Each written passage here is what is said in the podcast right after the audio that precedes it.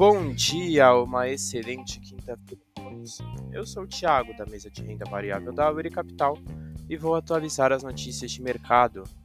No mercado internacional, fechamento de ontem, o S&P 500 teve uma alta de 0,83%, o DXY recuou 1,08% e os Treasuries com vencimento para dois anos tiveram queda de 2,54%.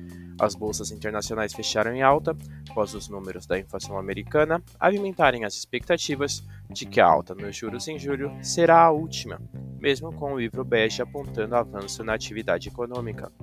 Indicadores para o mercado internacional no dia de hoje, o PPI dos Estados Unidos sai agora às 9h30 da manhã. No mercado doméstico, fechamento de ontem, o Ibovespa subiu 0,38%, o Dow caiu 0,73% e o D1F27 teve alta de 0,54%. Bolsa doméstica fechou em leve alta, com a expectativa do fim dos aumentos nos juros nos Estados Unidos e o bom desempenho do minério de ferro como fatores positivos.